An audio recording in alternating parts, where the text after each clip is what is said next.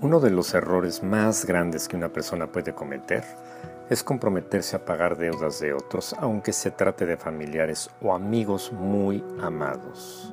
¿Sabes por qué? Escucha esta historia. Carmen es madre soltera. Tiene dos hijos, uno que está en sexto de primaria y otro en segundo de secundaria.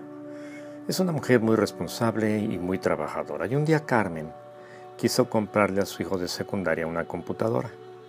Como no le alcanzaba lo poco que tenía ahorrado, le pidió a Sandra, su super amiga y que además era su vecina, que le hiciera el favor de comprar la compu usando su crédito y un maravilloso plan de 18 meses sin intereses.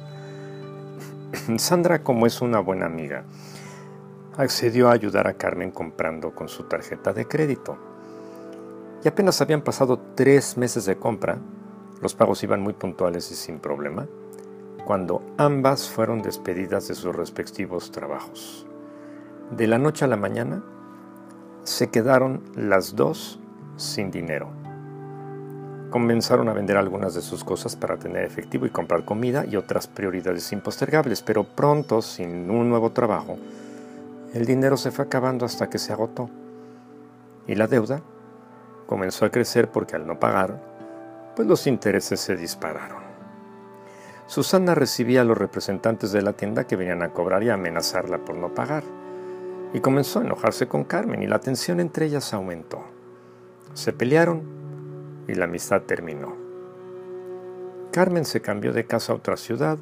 Susana tuvo que hacerse cargo de pagar las 15 mensualidades que quedaron pendientes, más los intereses que se acumularon, y finalmente no solamente perdió su dinero, perdió algo más maravilloso, la amistad y a su mejor amiga.